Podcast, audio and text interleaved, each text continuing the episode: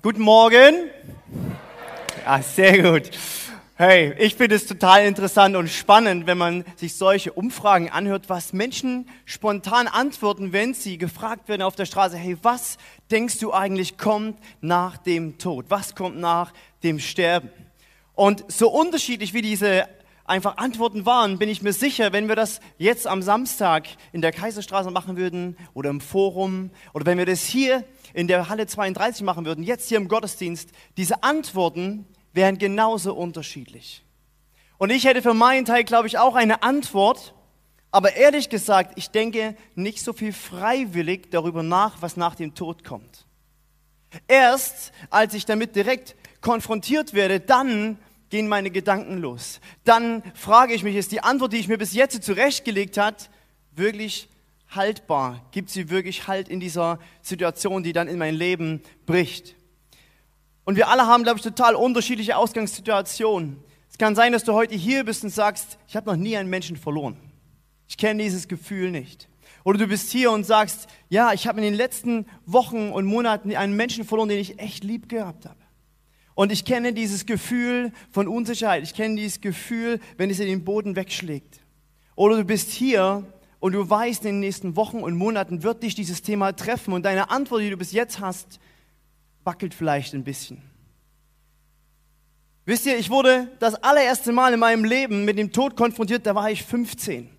Und zwar, das waren in den Sommerferien und nach drei Wochen Eisessen, Spaß, Baden, eine gute Zeit, bekomme ich Samstagmorgen einen Anruf von einer Freundin. Und sie sagt, dass die Sandra, so hieß meine Klassenkameradin, bei einem Motorradunfall ums Leben kam. Mit 15. Ich saß auf der Bank, ich kann mich da gut dran erinnern, auf der Fensterbank und ich habe einfach nur in die Ferne gestarrt und habe gedacht, was ist das für eine Scheiße, die jetzt passiert? Sorry. Was ist das, dass es mich so aus den Beinen, also dass mir der Boden unter den Beinen wegfliegt und ich echt irgendwo total haltlos bin? So habe ich mich mit, gefühlt mit 15 und mit Sicherheit der ein oder andere, der hier sitzt, der kennt dieses Gefühl sehr, sehr gut.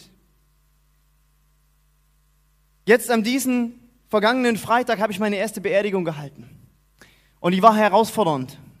Nicht, weil es das erste Mal wird, das auch, sondern sie war für mich herausfordernd, weil ich begriffen habe, oder sehr auf eine ganz besondere Art und Weise begriffen habe, wenn ein Mensch in einer schweren Situation ist, vor allen Dingen, wenn der Tod dieses Thema ist, dann sollte ich eine Meinung, einen Gedanken haben, der Trost und Orientierung gibt, der Halt gibt. Und ich habe ähm, die Schwester von dem Verstorbenen gefragt, hey, willst du uns kurz mit reinnehmen in die Gedanken, die dich bewegen, in das, was du fühlst und in das, was dir auch Hoffnung gibt? Und die Beate hat Ja gesagt dazu.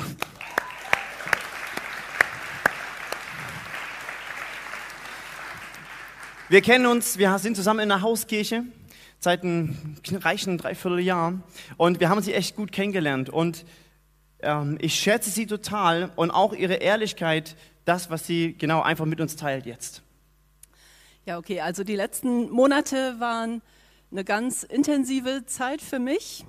So die Begleitung ähm, von meinem Bruder während seiner Krankheit, während dem Sterben ähm, bis hin zum Abschied nehmen.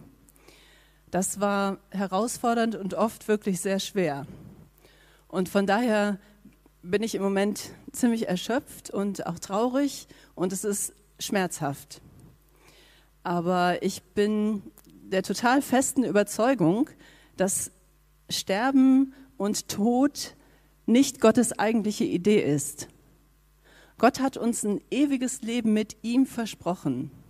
Und das gibt mir Hoffnung für meinen Bruder, für mich und für jeden Menschen, dem Gott, der Gott vertraut. Weil Gott, der hält, was er verspricht. Ich weiß nicht genau, wie es werden wird aber es wird auf jeden Fall gut werden. Boah, vielen lieben Dank für deine Ehrlichkeit. Hammer.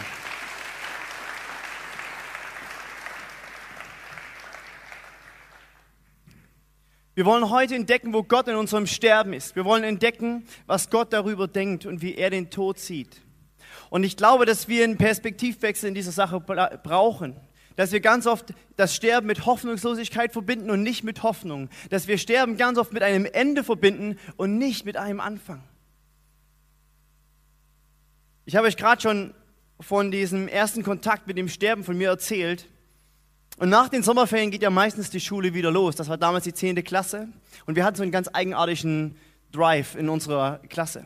Denn es gab so einen Online-Test und irgendjemand hat damit angefangen, über diesen Test rauszufinden, wann er sterben muss. Ein Test mit verschiedenen Fragen, zum Beispiel gehst du bei Rot über die Ampel, wenn du Ja ankreuzt, sinkt deine Lebenserwartung, wenn du sie mit Nein ankreuzt, dann steigt sie.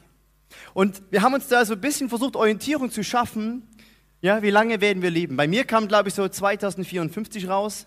Wenn du 15 bist, guckst du in die Ferne und denkst du, ach, über 50 Jahre, ist auch lange hin. Und heute würde ich sagen, wie naiv kannst du sein, anhand von solchen Fragen rauszufinden, wie lange du lebst. Ganz ehrlich, du kannst früh aus der Tür gehen, zur Arbeit oder wo auch immer hin, und du kannst abends nicht zurückkommen, weil die Realität des Sterbens so wirklich ist. Und das Einzige, wo der Test nicht gelogen hat, ist, dass wir sterben werden, dass wir einmal eine, eine begrenzte Zeit nun einfach hier sind. Und da kannst du Sport treiben, da kannst du dich gesund ernähren und das ist alles wertvoll, das sollen wir machen. Aber dieser Realität, dass die Zeit abläuft, die kannst du nicht entrinnen. Deswegen ist dieses Thema so wichtig, eine gute, eine klare, eine sichere Antwort darauf zu haben, was passiert. Und es geht euch nicht die ganze Zeit darum zu reden, dass ich euch klar machen will, dass wir einmal sterben werden. Ich glaube, der eine oder andere hat das schon mal gehört oder ist dem bewusst. Mir geht es vielmehr darum, jetzt damit anzufangen, dass ich glaube, dass wir zwei Emotionen haben, die aufbrechen, wenn es um das Thema Sterben geht, die unser Leben negativ beeinflussen können. Und zwar sind es die zwei Dinge, die uns auffallen, wenn wir verstehen, ey, wir leben eine begrenzte Zeit, egal ob das Wochen, Monate oder noch Jahre sind. Wenn uns bewusst wird, dass unsere Zeit abläuft, kommen zwei Emotionen. Das ist das erste, Unsicherheit. Und die zweite, die folgt, ist Angst. Unsicherheit und Angst kommen unweigerlich, wenn du mit dem Tod konfrontiert wirst. Und was macht diese Angst? Die Angst, sie lähmt dich, weil du keine Antworten auf Fragen hast. Die Angst lähmt dich und diese Unsicherheit macht dich so gefangen, dass du nicht vernünftig nicht gut, nicht weise mit diesem ganzen Thema, was doch unausweichlich ist, umgehen kannst. Diese Gedanken können uns komplett im Sterben einnehmen, wenn wir uns darüber Gedanken machen, negativ prägen. Ich wollte damals unbedingt aus dieser unausweichlichen Realität fliehen. Und was machst du, wenn du fliehen willst? Du ignorierst es. Das ist immer sehr gut. Du schiebst es auf die Seite und denkst du, ah, ähm, jetzt will ich mir keine Gedanken darüber machen. Du versuchst irgendwie die Beerdigung über die Runden zu kriegen. Du versuchst irgendwelche Jahrestage zu vergessen.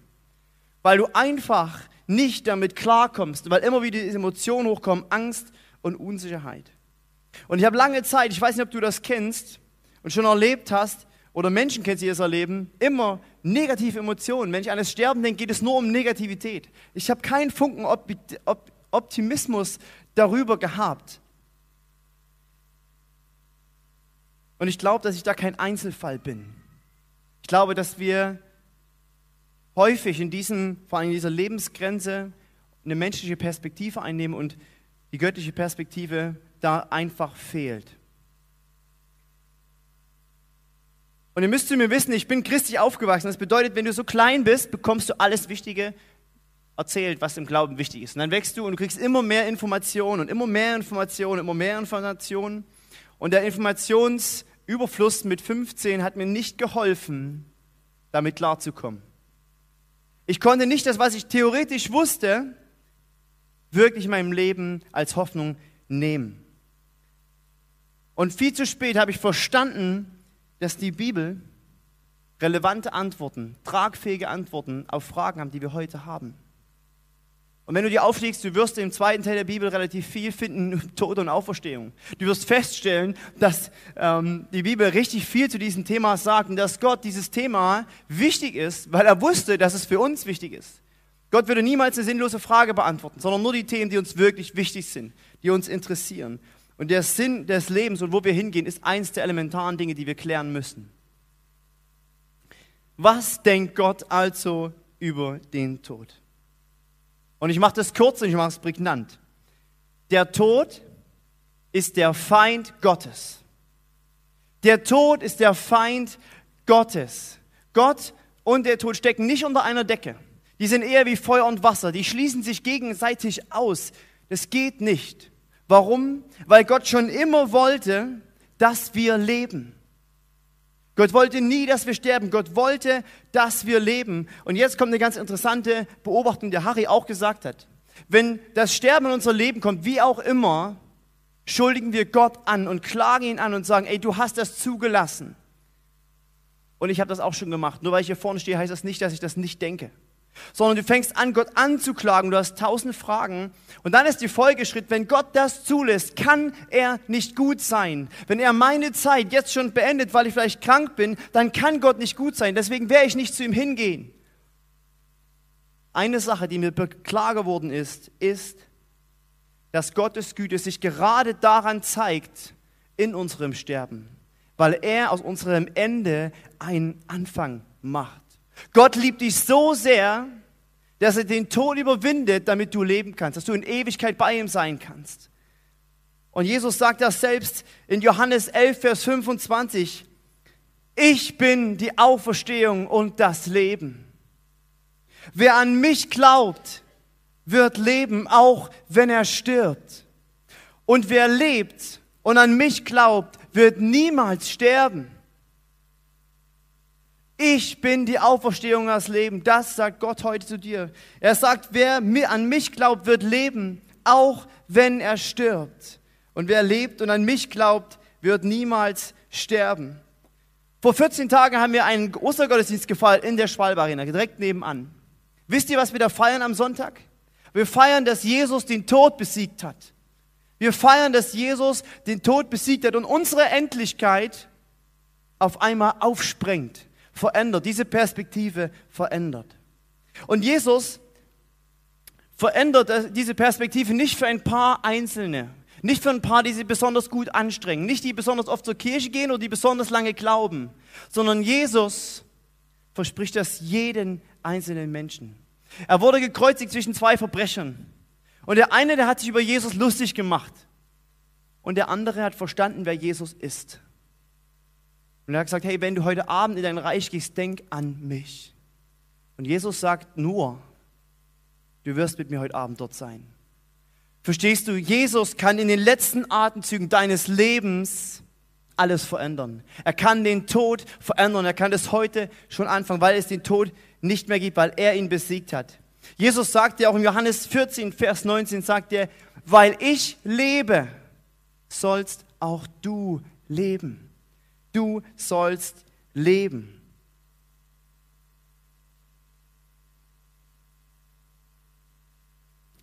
Ich habe am Anfang dieser menschlichen Perspektive gesprochen, die uns oft gefangen nimmt. Und dass wir eigentlich immer wieder eine, eine, eine Gottesperspektive brauchen. Die Bibel hat im Kern eigentlich eine Botschaft. Es geht darum, dass die Beziehung zwischen Gott und den Menschen wiederhergestellt wird. Und dass diese Beziehung kein Verfallsdatum hat. Selbst der Tod ist nicht das Verfallsdatum von dieser Beziehung. Und unsere menschliche Perspektive in der Vergangenheit, wenn wir über den Tod nachdenken und das alles ausblenden, was Gott zu uns sagt, wenn wir die Bibel sagen, alles mal löschen würden, dann steht da, der Tod ist einfach unbesiegt. Der Tod ist unbesiegt. Und Gottes Perspektive macht daraus Folgendes. Er sagt, Jesus besiegt den Tod. Das ist die Basis, von der wir ausgehen dürfen. Das ist das, was uns Halt gibt. Das ist das, was Gott einfach aus Liebe für uns getan hat. Er hat die Grenze, die wir haben, aufgesprengt, damit wir ewig bei ihm sein können. Was ist das für eine unfassbar gute Botschaft? Und wie macht diese Botschaft heute unsere Gegenwart? Wie verändert sie diese Botschaft? Und zwar Gottes Perspektive oder unsere Perspektive ist in ganz vielen Dingen, was ich auch gesagt habe, Unfreiheit. Wir leben gefangen von Emotionen häufig, dass wir von Angst und Unsicherheit geprägt sind. Und die können uns, wie gesagt, lähmen, wenn wir Gedanken machen über den Tod.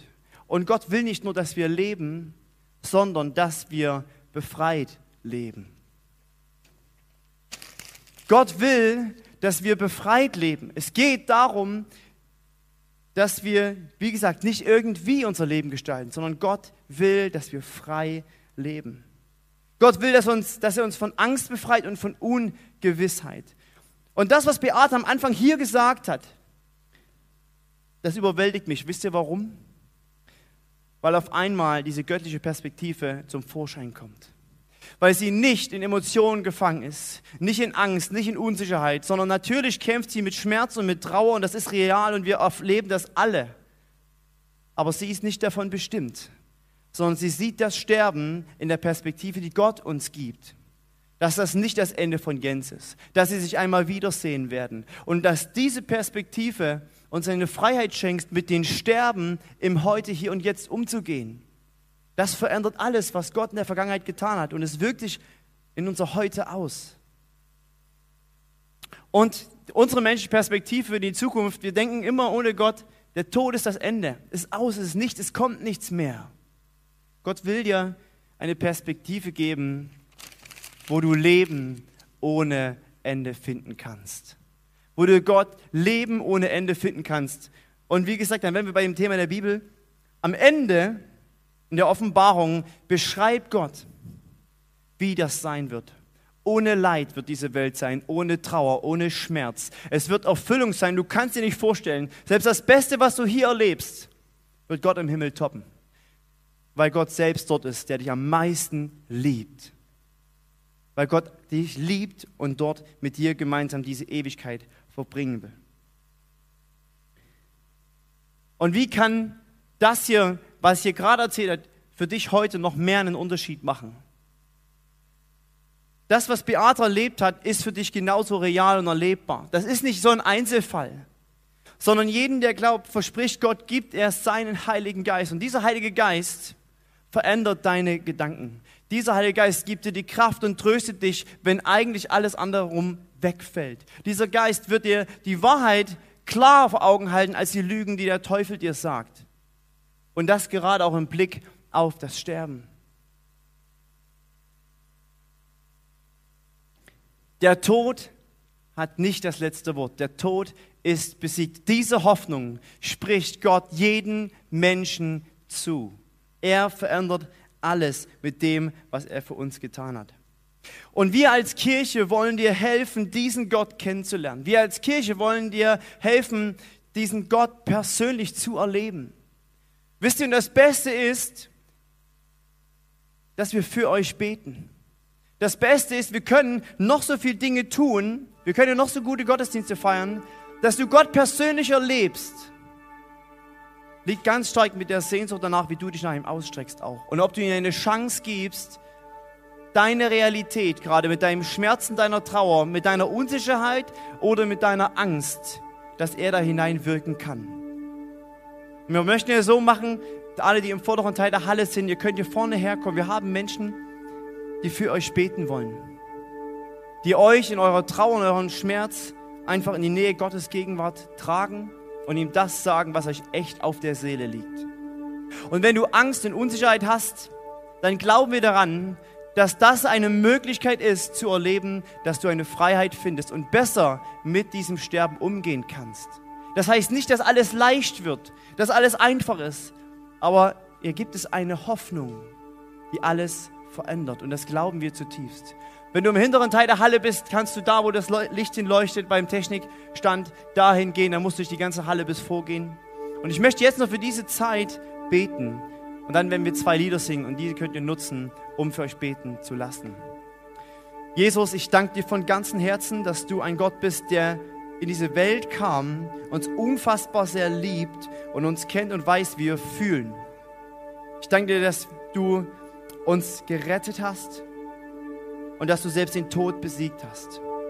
Gott, du siehst unseren Schmerz, unsere Trauer, unsere Angst, unsere Ungewissheit. Und ich bete, dass du diese Dinge veränderst. Und dass du dich heute zeigst als der erle erle erlebbare, lebendige, auferstandene Herr und König. In Jesu Namen. Amen.